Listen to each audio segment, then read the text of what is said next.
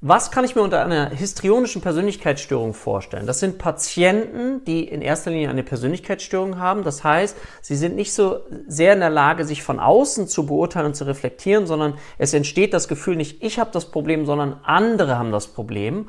Und ich habe einige zentrale Motive in meinem Leben, Schemata, sowas wie Aufmerksamkeit, Wichtigkeit. Das sind Dinge, die mir als Betroffener extrem wichtig sind, die sich aus der Biografie heraus erklären lassen. Weil was haben diese Menschen häufig in ihrer Biografie erlebt, dass sie eben nicht wichtig waren, dass sie wenig Aufmerksamkeit bekommen haben. Und dann haben diese kleinen Menschen damals alles getan, um Aufmerksamkeit zu bekommen. Sie sind dramatisch geworden, selbstdarstellerisch und so weiter.